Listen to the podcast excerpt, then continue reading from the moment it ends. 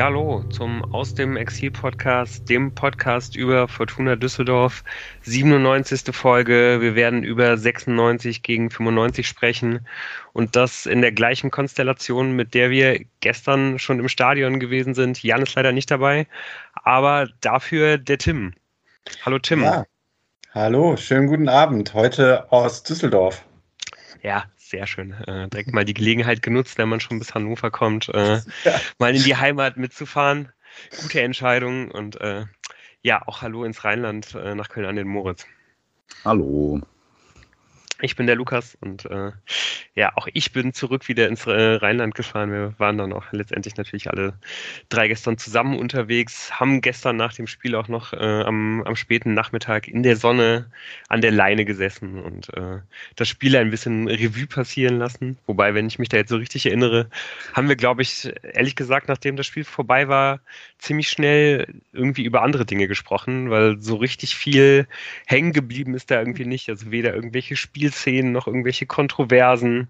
Ähm, ich glaube, wir haben eigentlich vor allen Dingen nur über die Tabellenkonstellation geredet und wahrscheinlich werden wir das ein bisschen so heute auch halten. Ich schätze, die Folge wird ähm, ja mal ausnahmsweise ein bisschen kürzer werden als sonst.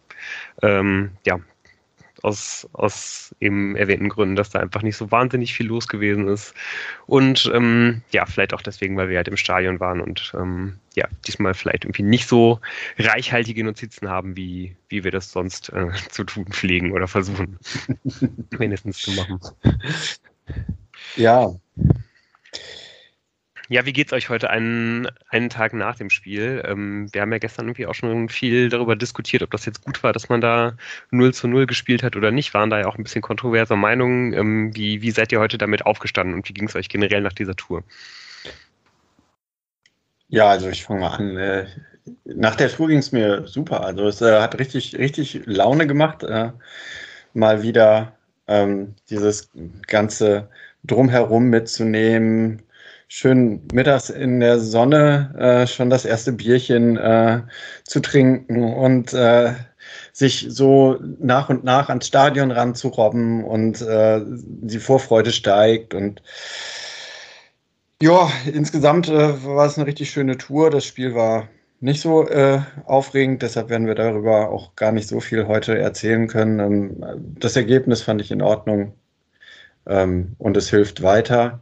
Man merkt, wo noch die Baustellen sind, woran man noch arbeiten muss. Ähm, und ich denke, es ist doch wunderschön, dass man dann am nächsten Freitag mit dem Sieg äh, das Ganze rund machen kann. Ja, ich äh, sehe das ähnlich. Also ich glaube, ich war einfach natürlich während des Spiels ein bisschen vom Spiel selber enttäuscht. Ähm, tabellarisch wird es ja, je später es wird, sieht es ja immer besser aus. Und vielleicht können wir am Freitag ja alle zusammen feiern. Und ja, es war auch einfach seit längerem wieder mal, dass bei einem Auswärtsspiel war. Ich meine, das letzte Mal war halt, als wir in Berlin waren. Äh, das war ein furchtbares Spiel. Also vor drei Jahren in der, äh, in der Erstligasaison ja, gegen, gegen Hertha. Mein ja. Gott, das war wirklich ein Grauen, ein Trauerspiel. Ähm, ja, und ansonsten, wie Tim schon sagte, war das schon sehr nett und es ist ja dann irgendwie auch nochmal ein bisschen andere Stimmung. Man kommt ja auch nochmal ein bisschen anders mit den anderen Fans ins Gespräch, äh, was ja sehr nett ist. Und äh, was für mich schon vor dem Anpfiff auf dem Weg zum Stadion ein absolutes Highlight war, waren die ähm, Schals, die da angeboten wurden. Da gibt es nämlich tatsächlich angeboten, also es gab auch äh, zweite Runde DFB-Pokal Hannover gegen Düsseldorf, also das sind alles nicht offizielle Vereinsschals oder so, ne? äh, Hannover gegen Düsseldorf. Okay, DFB-Pokal ist natürlich was Schönes. Was ich aber, aber wohl nicht alle weggegangen äh, im äh, November oder wann auch immer das gewesen ja, ist. Die wurden dann jetzt nochmal ausgepackt zum gegebenen Anlass, was ich verstehen kann. Vielleicht was da aber drunter neu, neu produziert. Das kann natürlich auch sein, dass da vielleicht irgendwie der ein oder andere Fan sich dann halt einfach in der Erinnerung dann doch nochmal mit so einem Schal äh, eindecken wollte. Oder eben für uns, die wir äh, daran vorbeikamen, nochmal an die Schmach erinnert werden sollten und nochmal so eine kleine Demütigung im Vorbeigehen mitnehmen konnten.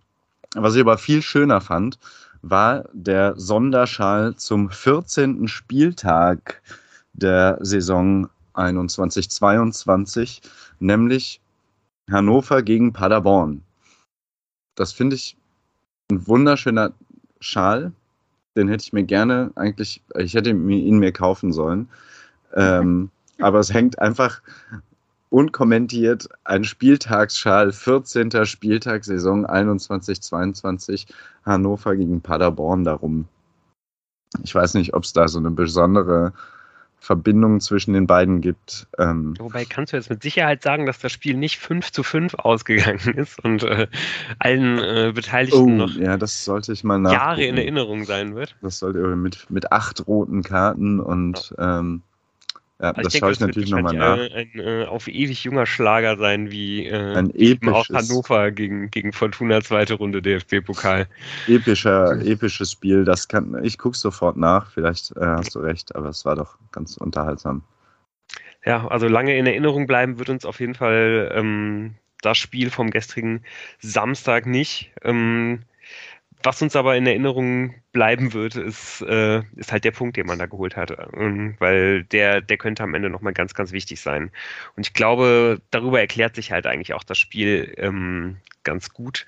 Zwei Mannschaften gehen halt irgendwie in dieses Spiel und wissen eigentlich, ähm, ja, dass sie dass natürlich zwar der, der ganz große Konkurrent, nämlich Dynamo Dresden, parallel spielt. Natürlich können die dieses Spiel gewinnen, so wie Dresden allerdings gerade drauf ist, kann man eigentlich fast damit rechnen, dass sie es nicht tun. Und deswegen ähm, ja, gehen, glaube ich, beide Mannschaften erstmal mit, ähm, ja, mit, mit, einem Konzept in dieses Spiel, das, das arg auf Sicherheit beruht.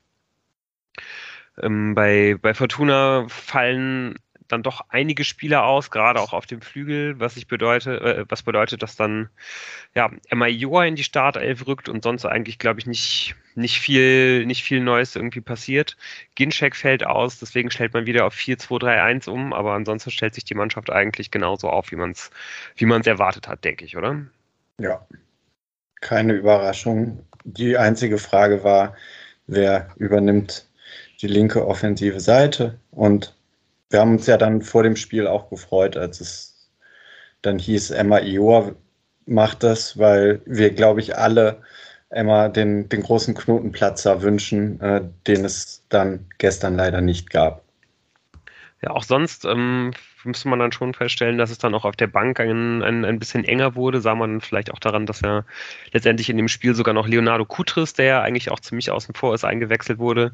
Dass die ähm, ja, erste richtige Einwechseloption und auch eine der wenigen ja eigentlich Robert Bojenik war. Und ähm, ja, deswegen war eigentlich auch schon klar, dass man ja wahrscheinlich mit diesem, mit diesem System irgendwie weit in das Spiel würde hineinspielen müssen.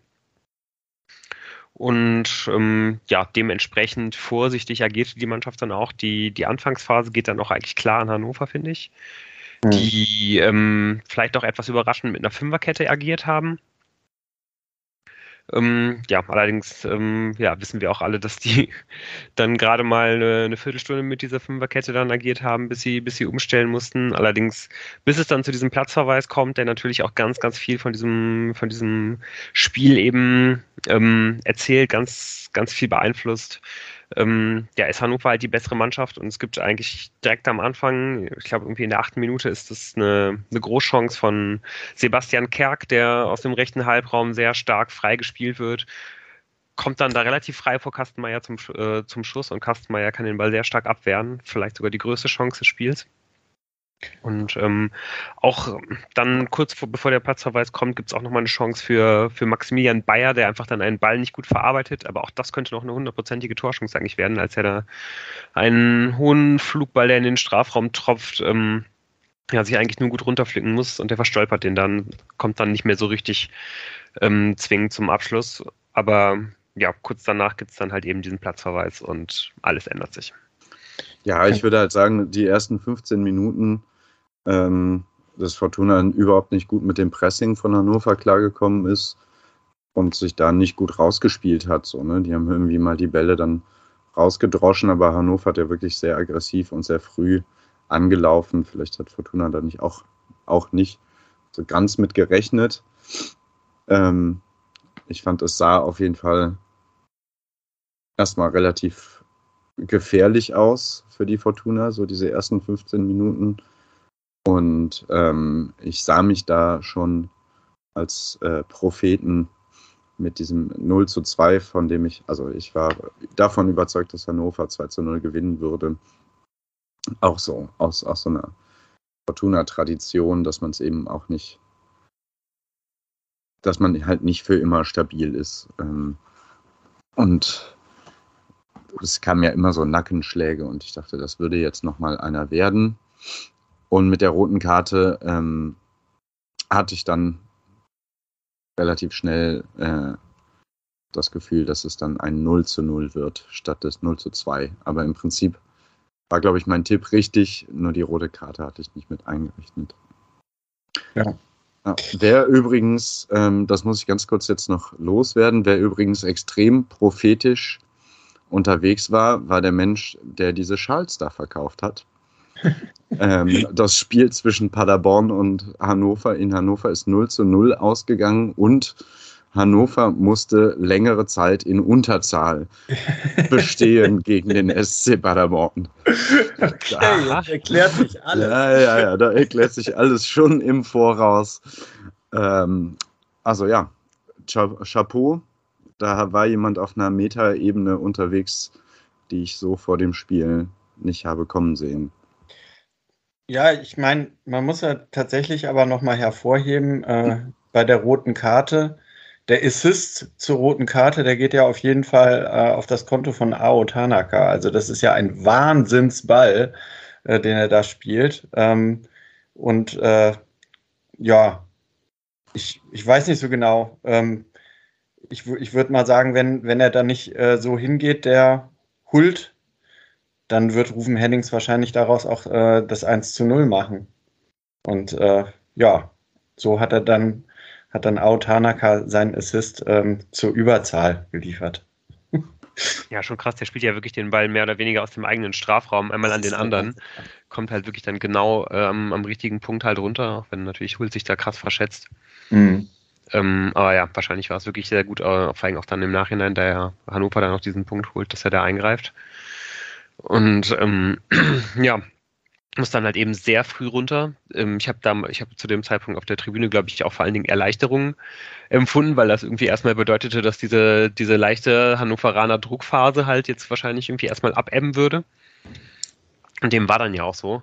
Hannover stellt dann eben auf, auf Viererkette um. Ähm, Luca Kreins wechselt von der linken Innenverteidigerposition ähm, auf, den, auf die linke Verteidigerposition und ähm, ja, eigentlich beginnt dann halt Hannover, das von dem Zeitpunkt an relativ sauber wegzuverteidigen. Also es gibt dann zwar irgendwie noch in dieser Phase bis zur Halbzeit ähm, mehrmals ähm, die, die Chance, ich glaube irgendwie einmal, einmal für Hennings, einmal für Narei, ähm, für Narei glaube ich sogar eine sehr gute Chance. Ähm, es gibt dann auch immer mal wieder so Flügeldurchbrüche, ähm, wo dann schon auch immer mal wieder Appelkamp und, und Tanaka es schaffen, halt die, die beiden Flügelspieler sehr gut einzusetzen.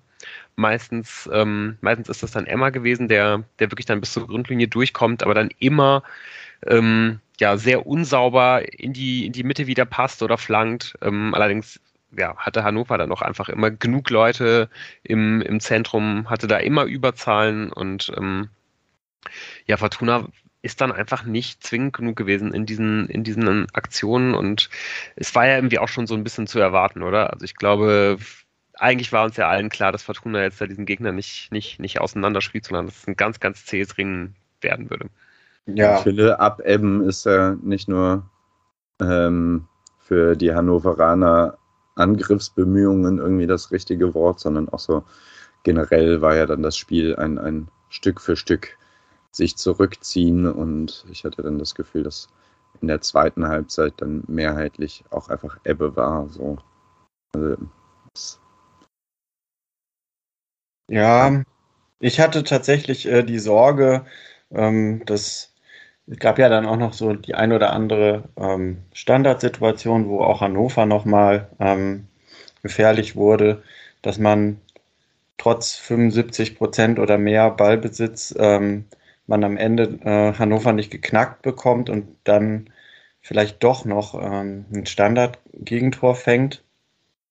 Ähm, letztendlich würde ich mal sagen, dass äh, auch während der zweiten Halbzeit man auch gemerkt hat, dass äh, tatsächlich Tune nicht die Möglichkeiten hatte, das Spiel durch jetzt Einwechslung nochmal zu beleben und nochmal neue Impulse zu setzen. Und man hat irgendwie auch gemerkt, dass dieses flügellastige Aufbauspiel nicht so, also es war halt der Plan A, der immer durchgezogen wurde und es gab irgendwie diesen Überraschungsmoment nicht, wo man mal Hannover irgendwie auf dem falschen Fuß erwischt hätte, so dass sie das relativ routiniert wegverteidigen konnten. Ähm, da merkt man vielleicht halt auch, ähm, wo einfach noch Steigerungsmöglichkeiten sind, auch wenn man sagen muss, äh, dass gegen eine sehr tief stehende ähm, Mannschaft in Unterzahl das natürlich generell ein schwieriges Spiel für alle Mannschaften ist.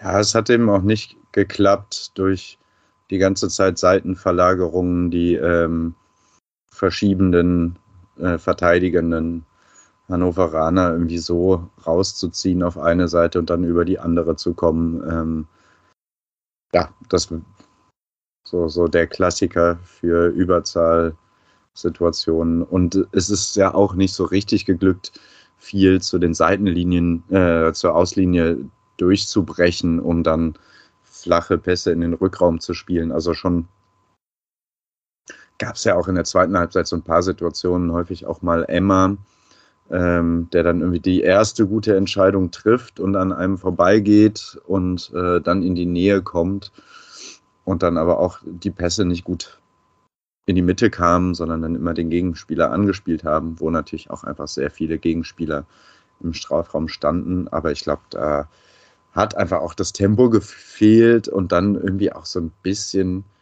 hatte ich das Gefühl, so der Druck dahinter, so dass man irgendwann, also das ist wahrscheinlich die Gefahr, dass man ja auch einfach so die letzte Risikobereitschaft, ja, oder? Ne, so, auch also, wenn man nicht geduldig genug ist, dann geht einem das irgendwann zu sehr auf den Sack, dass die da alles rum, alles rauspöllen und rausverteidigen und irgendwann verlierst du vielleicht so ein bisschen den Spaß. Ja, ich hatte irgendwie auch das Gefühl, dass äh, einfach sehr wenige Fortunen an diesem Tag halt wirklich an ihr, an ihr Leistungsmaximum oder, um, oder, oder nah an ihr Leistungsmaximum gekommen sind. Also bei, bei vielen lief halt irgendwie nicht so richtig viel zusammen. Ähm, da ist dann vielleicht irgendwie auch Kaletnare exemplarisch, der irgendwie viel versucht hat natürlich, aber trotzdem der, der irgendwie auch nicht so dieses nötige Glück und nicht diese nötige Durchsetzungsstärke in diesen engen Situationen hatte, die ihm in den letzten Wochen und Monaten häufig geglückt sind.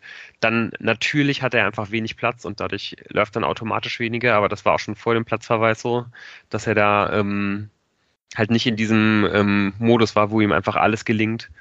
Und ähm, ja, und ich glaube auch mal wieder ein weiteres Spiel von, ähm, von, von Appelkamp halt auf der 10, ähm, ja, wo er einfach nicht komplett zu überzeugen weiß und wo wir einfach letzte Saison viel, viel bessere Spiele von ihm gesehen haben und ähm, ja, wo, wo er einfach halt nicht so, nicht so wahnsinnig zu sehen ist und wo man irgendwie denkt, dass da, dass da eigentlich mehr in ihm steckt. Aber das, das galt an dem Tag halt, wie gesagt, irgendwie eigentlich für alle so. Das immer, wenn ich, wenn, wenn mal irgendwie was interessant aussah, war das meistens, weil, weil Rufen Hennings ähm, das Sturmzentrum, das Sturmzentrum verließ und in den Zehner- oder Halbraum eingerückt ist, um, um da halt so ein Verbindungsspieler zu sein, ähm, ja, was dann auch eigentlich immer ganz gut geklappt hat. Allerdings war dann dadurch immer die, die, die Strafraumbesetzung überhaupt nicht gegeben oder selbst wenn man dann halt mit zwei, drei Mittelfeldspielern in den Strafraum gerückt ist, standen dann halt trotzdem sieben Hannoveraner da. Ähm, auch, weiß ich nicht, gab auch, glaube ich, zwei Momente, wo dann Hennings halt wirklich am Flügel stand und noch eine seiner Hennings-Flanken halt geschlagen hat. Aber wie gesagt, das war Hannover hatte immer genügend Leute halt vor dem Tor und ähm, ja, man, man konnte einfach gar nicht zwingend werden dadurch. Ist übrigens am zweitmeisten gelaufen, Rufen Hennings im Spiel von der mhm. Fortuna. Ja, der musste tatsächlich auch viel den Ball äh, sich holen und hat halt genau so einen Verbindungsspieler gespielt.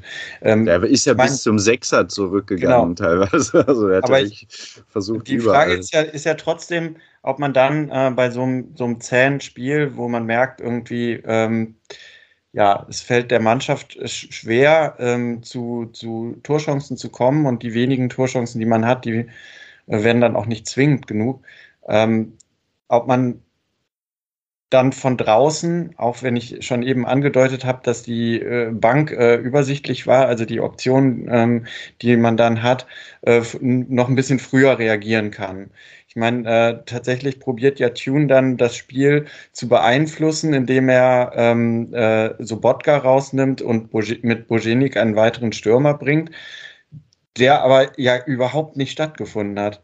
Also wenn man sich einfach anguckt, äh, auch was er an, an Ballaktionen hatte im Vergleich zu den Spielern, die deutlich später noch eingewechselt werden, ähm, im Prinzip ist er mir auch äh, im Stadion nicht aufgefallen und hat ja einfach, das Spiel ist ja ziemlich an ihm vorbeigelaufen und das ist ja irgendwie so sehr bezeichnend für die gesamte Saison, die er bisher bei Fortuna Düsseldorf ähm, hat halt bisher leider nie gepasst. Und äh, ich glaube, wir haben hier einen äh, Robert Bojenik gesehen, ähm, der wahrscheinlich froh ist, wenn er in einem anderen Team ähm, sich mal wieder beweisen kann. Ja, dem würde ich auf jeden Fall zustimmen. Also ich glaube, wir haben ja auch gestern dann auf der Tribüne relativ früh angefangen zu debattieren, was man, was man jetzt machen könnte und ob man halt irgendwie reagieren sollte mit einem Wechsel. Aber uns ist dann ja auch, glaube ich, nicht sofort irgendein Wechsel eingefallen, der, der Sinn machen würde. Also ich glaube, wir hätten uns als ersten Wechsel halt eigentlich irgendwie Edgar Prick gewünscht, weil der eigentlich immer ganz gut drauf war zuletzt und weil er vielleicht irgendwie auch mal ähm, noch einen ganz guten Distanzschuss hat, was man ja vielleicht dann auch irgendwann versuchen kann an einem, an einem Tag, wo gar nichts geht. Aber auch der hätte sich jetzt ja irgendwie nicht deutlich für, für irgendeinen Spieler da angeboten, sodass man jetzt gesagt hätte, okay, man muss auf jeden Fall Edgar Pripp bringen für. So, und dann mhm. die, ähm, die Idee dann halt irgendwann Bojenik zu bringen, genau in der Mitte der zweiten Halbzeit, für, äh, für einen Sechser, ich glaube, da da, da konnten wir halt einfach auch mitgehen, dass man das einfach mal versucht. Die Fortuna hat auch schon im 4-4-2 irgendwie ganz, ganz, äh, ganz gute Spiele gemacht in dieser Saison. Das hat immer mal wieder ganz gut geklappt. Und um dann halt einfach in dieser Formation was aufzubrechen, was zu verändern, glaube ich, das, das konnten wir alle nachvollziehen. Und ähm, ja, genau wie du sagst, der, der Wechsel hat letztendlich gar nicht gefruchtet und ist für mich eigentlich auch fast der wichtigste Moment in der zweiten Halbzeit, weil bis dahin hatte ich eigentlich das Gefühl, die Fortuna spielt es irgendwie noch nicht, nicht zwingend und nicht drückend, aber halt irgendwie relativ geduldig und wartet halt irgendwie darauf, dass, dass man halt einfach vielleicht irgendwann noch die eine oder die zwei Chancen bekommt und wird sie vielleicht irgendwie auch noch bekommen, aber ab dem Moment war es dann eigentlich, finde ich, wie, wie abgerissen. Also der, der Wechsel hat eigentlich eher Fortuna destabilisiert, sodass mhm. ich eigentlich auch schon nach, nach fünf Minuten irgendwie dachte, okay, das, das sorgt irgendwie nicht nur für, äh, ähm, für, ähm, für eine Offensive, also das sorgt halt eben nicht nur für keine weitere Offensive bei der Fortuna, sondern hat sogar noch dafür gesorgt, dass man immer mal wieder schlecht gegen Konter stand und von dem Moment an war dann halt irgendwie auch Hannover immer mal wieder gefährlich, konnte immer mal wieder mit einem, mit einem langen Ball äh, ähm, eröffnen und sich dann halt irgendwie mal einen Freischuss in der gegnerischen Hälfte erobern, mal eine Ecke, mal einen weiten Einwurf vorne irgendwie und ist dadurch ja noch eigentlich bis äh, in, in, die Nachspielzeit hinein irgendwie immer noch gefährlich geblieben. Und man musste sogar noch bangen, dass Fortuna sich da einfängt, sodass man ja wirklich eigentlich froh sein konnte am Ende, dass, dass es dann da auch beim 0 zu 0 geblieben ist, weil da einfach gar nichts mehr kam. Und ja. Ich glaube auch generell, wenn man sich die ganzen Wechsel anschaut, zeigt es auch, wie wenig Optionen Tune eigentlich gehabt hat. Ne? Also, dass man halt gegen einen, gegen einen Gegner, den man ja laufen lässt, den man ja müde machen muss, dann auch erst in der, in der 82. Minute das zweite Mal wechselt, wenn man fünf neue Spieler bringen kann und da halt mit Plädel für Joa jemanden bringt, wo man jetzt auch sagt, okay, das und, ne, und, und, und mit Clara noch einen kopfballstärkeren Innenverteidiger für einen anderen Innenverteidiger mit De Weiß zeigt ja super deutlich, wo es da hingeht. Also das sind ja eigentlich nur so Wechsel, um halt zu wechseln. Ne? Aber ja. da, da, da ist ja irgendwie gar nicht mehr irgendwie ein tieferer Gedanke hinter und, das, und den tieferen Gedanken gibt die Bank ja eigentlich auch fast gar nicht mehr her an diesem Tag. Das ist eben einfach so. Hm, ja, vielleicht war ja die Hoffnung noch dahinter. Ähm, man hat ja dann durchaus sich die eine oder andere Ecke auch erspielt nochmal einen Lucky Punch bei einer Ecke ähm, zu, zu setzen, wo ja nee, nee, klar, klar. Halt schon, schon so ein Tor gemacht hat. Aber es war dann nicht mehr so ein, ich meine, das ist ja auch dann einfach in der 82. Ähm, da, da, da, da fängt man an, auf einen Lucky Punch äh, äh, zu hoffen. Es ist ja dann nicht mehr, äh, wir haben eine neue Idee oder wir wissen, wie wir nochmal äh, die, die, die, den Gegner mehr stressen, nachdem er viel laufen musste in der gesamten Partie, sondern ähm, die Hoffnung dann auf eine, Standardsituation am Ende noch. Und ich hatte aber auch irgendwie den Eindruck, äh, sonst wechselt man dann in der 87. nicht mehr, ähm, dass äh, auch durchaus äh, möglicherweise gesehen wurde, was du gesagt hast, dass äh, man auch nochmal einen, einen Konter fangen kann, dass man nicht mehr so stabil agiert hat. Und äh, die Wechsel dann in der 87. auch so ein bisschen waren, ähm, ja, vielleicht nehmen wir einfach hier den Punkt mit. So. Ja, und ich glaube auch, dass, dass man ja letztendlich dann irgendwie auch aus diesem, aus diesem Spiel halt rausgeht und denkt, okay, der, der Punkt bringt uns weiter. Letztendlich hat dann ja auch Dresden parallel nicht gewonnen. Und genau das gleiche halt irgendwie für Hannover. Ne? Also ich glaube, beide Teams gehen irgendwie aus diesem Spiel raus und sagen, okay, mit diesem Punkt können wir leben. Wir sind weiterhin davon überzeugt, dass wir, dass wir nicht absteigen werden, auch wenn das jetzt, äh, weiß ich nicht, gerade bei, bei, bei Hannover jetzt irgendwie keine, keine tolle Rückrunde ist. Davon hat man sich jetzt, dafür hat man jetzt, glaube ich, sich da irgendwie ganz guten Punkt erkämpft und da gut ausgesehen. Und bei Fortuna kann man ja auch irgendwie sagen, okay, das war ein Spiel, das eigentlich echt Grütze war.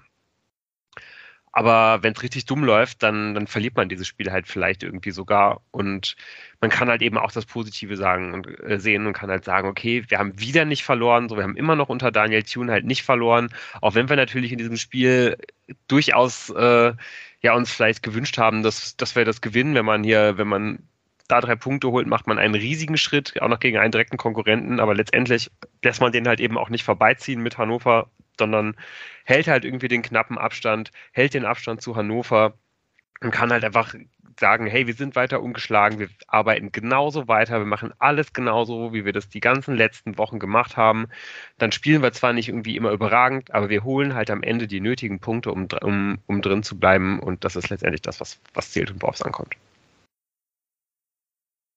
Genau, und äh, wir werden dieses Spiel äh, relativ schnell vergessen, wenn es darum geht, was auf dem grünen Rasen los wird. Aber ansonsten schön. Na, mit dem Harry an der Leine am Ende noch. ja, ich denke auch, also wenn wir, wenn wir uns an diese Spiele erinnern, dann äh, ähm, ja, werden wir uns halt viel, viel eher irgendwie an, die, an diese Tour erinnern. Wir werden uns daran erinnern, wie, wie toll es war, nach, ähm, nach knapp drei Jahren endlich mal wieder auswärts zu fahren und ähm, das schöne Wetter, dass wir ein bisschen was von Hannover gesehen haben. Ja, und Toll. wie wir halt am Ende äh, am Fluss gesessen haben und noch ein Bierchen getrunken. Genau. Ja, ähm, man merkt, dass es viele Punkte gibt, wo man ansetzen kann, um noch besser zu werden und man aber trotzdem seine Punkte holt, man vielleicht das hinkriegt, was, äh, glaube ich, Herrn Lukas in der letzten Folge ja schon angedeutet hat, äh, das große Ziel nochmal ungeschlagen bis zum Ende der äh, Saison zu bleiben. Und dann, ja, kommt natürlich jetzt mit dem nächsten Spiel ein Spiel, wo man eigentlich den Deckel dann endgültig auf diese Saison drauf machen sollte. Oder kannst du uns da ein bisschen vor warnen, äh, zu optimistisch ranzugehen. Ich meine, diese ähm, Liga ist ja sehr ausgeglichen, wie wir ähm, wissen. Und ähm, wo, worauf muss man denn bei Dynamo Dresden besonders achten, Lukas? Ja, also die Liga ist auf jeden Fall mega ausgeglichen. Das sehen wir beim Aufstiegskampf gerade. Das sehen wir äh, dadurch, dass es, glaube ich, nur vier Punkte sind zwischen Rang 9 und Rang 15. Es sind allerdings dann schon ähm, sechs Punkte von Rang 15, den Sandhäusern, zu Rang 16, den Dresdnern. Und ähm, ja, das ist eben auch das, das ganz große Dilemma der Dresdner. Und ähm, ja, es läuft jetzt eigentlich eher genau auf das Gegenteil hinaus. Ich ähm, werde äh, wahrscheinlich fast so eine aus Fortuna-Sicht positive Vorschau auf den Gegner machen, wie, wie lange nicht in dieser Saison, weil einfach super, super wenig darauf hindeutet, dass Dresden ähm, der Fortuna da am Freitag wirklich nochmal noch mal gefährlich werden kann. Und ja, der äh, geübte und geneigte Fortuna-Fan fängt ja eigentlich schon genau bei diesen Worten an, den, den Atem äh, anzuhalten. Und das ist wahrscheinlich äh, auch ganz gut so ähm, ja, muss man wahrscheinlich genau deswegen ähm, halt Angst haben, was, weil das ja eigentlich immer die Spiele sind, die die Fortuna so gerne in den Sand setzt. Aber wie gesagt, es geht am Freitag 18.30 Uhr gegen, gegen die Dresdner, die wirklich nicht gut drauf sind. Ähm, ja, man, man hat halt ähm, sechs Punkte Abstand auf, auf Platz 15, acht sogar auf die Fortuna und befindet sich seit ja fast eigentlich seit ähm, Ende der Hinrunde im, im freien Fall.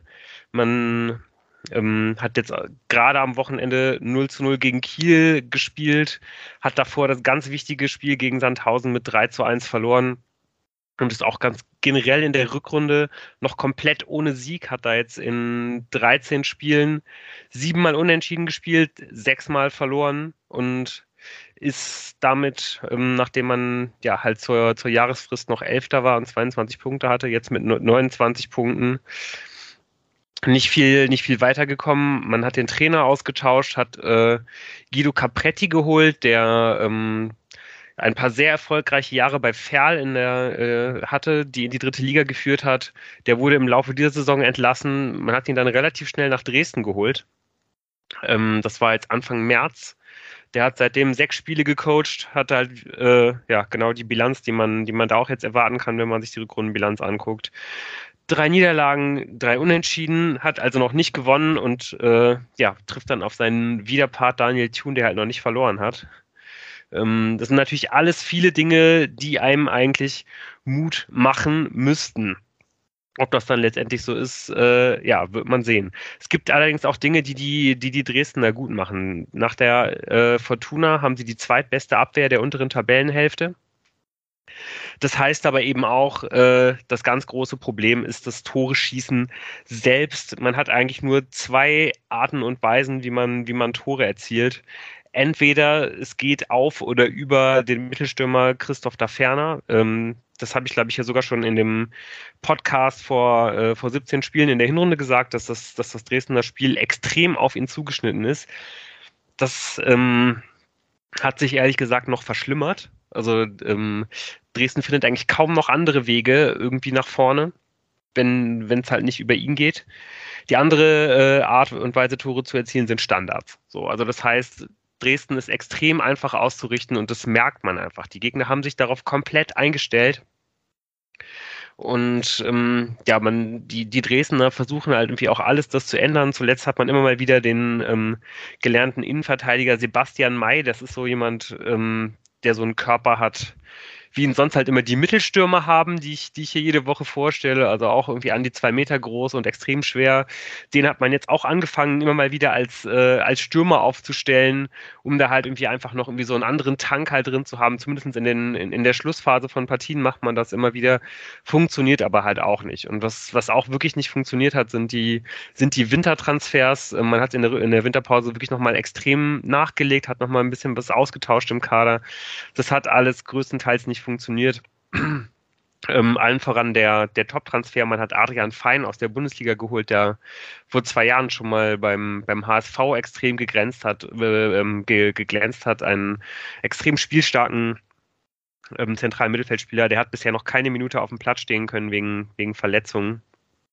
Und ja, wie gesagt, das bedeutet eben, wenn man bei Dresden ähm, Christoph Daferner vorne im Mittelsturm ausscheidet, äh, ausschaltet und dann bei den, bei den Standards noch aufmerksam ist, was die Fortuna ja unter Tune ist, was eben auch ein ganz großes Fund ist und da noch ein bisschen schaut, dass man Tim Knipping, den, den Innenverteidiger, ein bisschen in Schach hält, der hat nämlich auch in den letzten beiden Spielen zwei Standardtore gemacht, dann hat man schon viel gewonnen. Ähm, wen ich noch irgendwie, auf wen ich noch mal ganz gerne hinweisen würde, das ist äh, Ransford Jeboa Königsdörfer, ähm, extrem schneller, talentierter Spieler für den Flügel.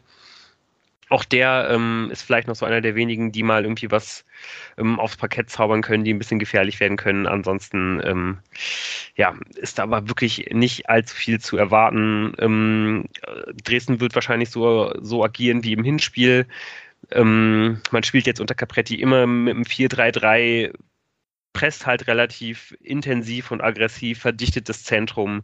Aber ähm, ja, ich glaube, das sind alles keine äh, Sachen, die die Fortuna wirklich ähm, ja, vor große Probleme stellen sollten, wenn sie es halt schaffen, genau wie gegen Rostock zum Beispiel in dem Hinspiel, mit ähm, ja, der ersten Pressingwelle halt irgendwie fertig zu werden. So, das muss man dann halt mal so 10, 15 Minuten auf sich, äh, auf sich einwirken lassen, sich da halt irgendwie ruhig rausspielen mit der Innenverteidigung, Kastenmeier einbinden, der darf halt keinen Bock schießen.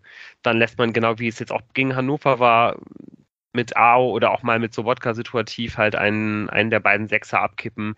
Dann hat man fünf Leute in der letzten Linie, wenn dann auch Gavuri und, Zimmer, und Zimmermann gar nicht so weit rausschieben, müssen sie halt gar nicht. Es geht dann eigentlich erstmal nur darum, halt die Ballkontrolle zu bekommen und um, um sich dann halt über die Ballkontrolle ins Spiel zu arbeiten, weiter in Richtung Mittellinie zu arbeiten. Und wenn man halt das schafft, dann können die Dresdner eben irgendwann nicht mehr so hoch attackieren und dann hat man sie halt, glaube ich, auch. Und dann läuft das Spiel halt so, wie es am Ende laufen wird und irgendwann wird man halt treffen. In der, ja, spielt Borello da noch? Der ist doch. Ja, also wenn für, für die ähm, Nostalgiker Brandon Borello ähm, sitzt auf der Bank meistens, war, glaube ich, halt irgendwie verletzt, hatte natürlich, wie, wie so viele auch irgendwie länger an Covid mal zu knapsen der allerdings irgendwie auch schon sechs Spiele gemacht hat diese Saison und das wohl auch recht gut, ähm, ist ähm, Mitrjuschkin, der ah. äh, den, den Fortuna letzte Saison als dritten Torwart verpflichtet hat, hat den, den hat Hannover jetzt als Ersatztorhüter geholt. Der uns dann auch irgendwie mal angegriffen, hat ein paar gute Spiele gemacht, aber ist jetzt, glaube ich, auch letztendlich wieder abgelöst worden. Ich habe jetzt auch gerade noch mal ganz kurz, um äh, noch mal die Form ähm, der Dresdner nochmal zu untermauern. Wir haben ja immer von der Tune-Tabelle gesprochen, also die Tabelle ab äh, Daniel Tunes Einzug bei der Fortuna. Da ist jetzt Fortuna leider an dem Wochenende äh, von Schalke überholt worden, aber äh, ist immer noch Zweiter mit 17 Punkten seit dem 22. Spielplatz, äh, Spieltag und Dresden ist ähm, letzter mit fünf Punkten. Also ja, da ist, da, da ist halt echt irgendwie nicht, nicht, nicht allzu viel los. und ich, besonders gut. Ja, ich kann mir wirklich einfach beim besten Willen nicht so wirklich vorstellen, wie jetzt die Dresden auf einmal genau dieses Spiel gewinnen wollen.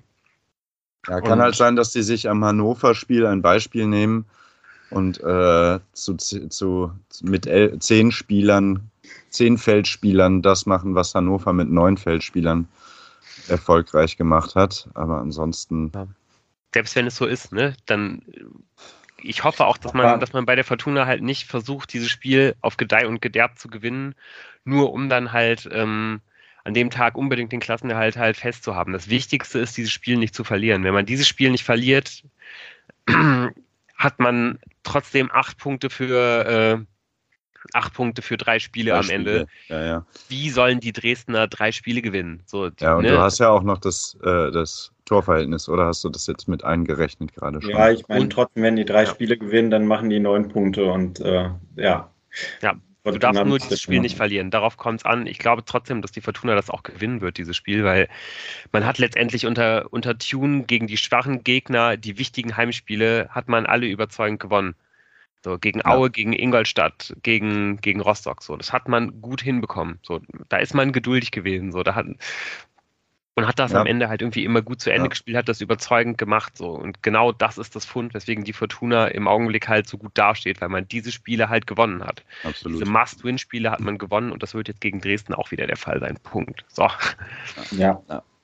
Also äh, tatsächlich äh, müsste da einiges zusammenkommen, zum Beispiel eine frühe Unterzahl in mal im Gegensatz zum Hannover-Spiel jetzt. Und äh, ich äh, muss ganz ehrlich sagen, ähm, Dresden hat ja auch noch im Gegensatz zu Hannover auch noch das Problem, dass sie auch kommen müssen. Weil, also ich meine, die können ja da nicht auf 0 zu 0 spielen. Also äh, es müsste schon mit dem Teufel zugehen. Ja, hast du schon recht.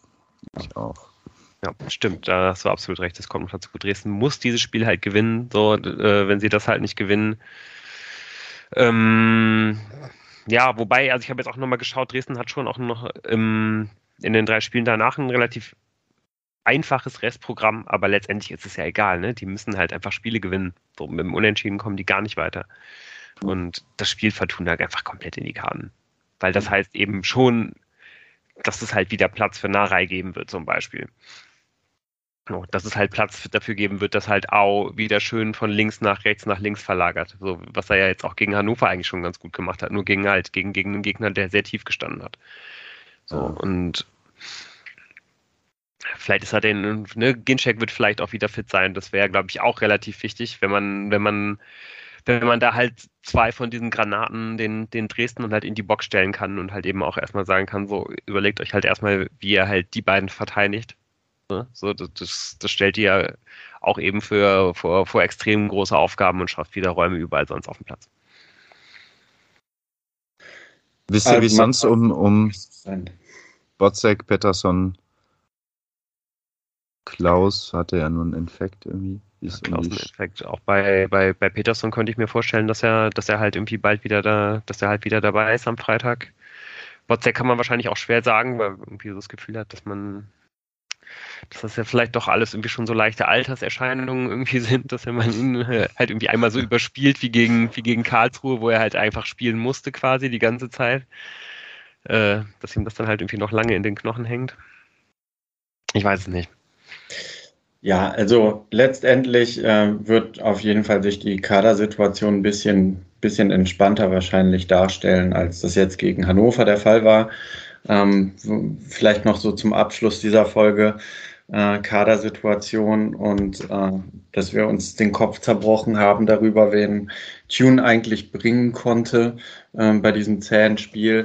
Ähm, mein Bruder äh, ist äh, tatsächlich parallel äh, zu, zu, unserem Ausflug in äh, Hannover bei der zweiten gewesen.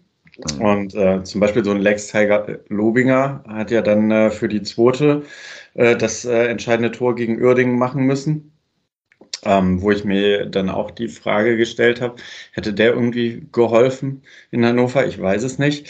Aber auf jeden Fall hat äh, mein Bruder dann nochmal gesagt, ähm, dass man schon gesehen hat, dass so ein äh, Fink oder, oder Lobinger ähm, einfach äh, in dieser zweiten Mannschaft, die ja auch einfach noch ein paar Ligen drunter spielt, ähm, dass man schon gemerkt hat, dass die irgendwie äh, nah an der ersten Mannschaft sind, beziehungsweise dass Fink eine grandiose Karriere hinter sich hat und äh, man bei den anderen Spielern dann schon gemerkt hat, dass das einfach noch eine andere Liga ist. Und auch ein Tim Köter ist ihm jetzt nicht besonders aufgefallen. Aha. Aha ja, dem sei ja vielleicht auch erlaubt, nach äh, ähm, zwei sehr starken ersten Saisondritteln dann jetzt irgendwie mal durch eine schwächere Phase zu gehen. Vielleicht irgendwie auch dieser hohen Intensität dieses Erlebnisses äh, des Paderborn-Spiels so ein bisschen geschuldet. Also bei Takashi Uchino ist es ja auf jeden Fall auch so gewesen, dass es wohl sehr intensiv war. Ich glaube, der hat ja in dem Interview gesagt, dass es der schönste Moment in seinem Leben war, als Fortuna da in Führung gegangen ist. Äh, das ist natürlich schon irgendwie eine relativ krasse Aussage. Und äh, ja, vielleicht ist es da ja ähnlich gehalten. Ja. Gut. Bestimmt kommt da noch einiges nach und äh, ja, wir werden natürlich auch in Zukunft immer gucken, dass wir ab und an mal mit so einem ganz kleinen Auge auch mal auf die zweite gucken und vielleicht sind wir ja auch endlich bald mal wieder im Stadion, nachdem das jetzt ja auch wieder geht. Genau, ja, ähm, Teile von uns werden auf jeden Fall ähm, auch am Freitag im Stadion sein, zumindest hoffe ich das. Ähm, und äh, ja, wo wir aber auf jeden Fall sein werden, äh, ist quasi an den Mikrofonen in euren Ohren nächste Woche, äh, wenn wir wieder aufnehmen, dann hoffentlich auch wieder mit dem Jan in gewohnter Runde. Ähm, ja, und wir hoffen natürlich, dass wir dann hier auch schon mit euch ein bisschen den, den äh, vorzeitigen Klassenerhalt feiern können und ähm, ja, dann auch in unseren Blick vielleicht schon etwas mehr auf die Zukunft richten können und ähm, ja, nicht doch immer mit einem bangenden Auge noch auf den Relegationsplatz gucken müssen. Bis dahin, habt eine gute Woche, bleibt gesund und äh, ja, wir hören von uns. Macht's gut. Tschüss. Ciao. Ciao.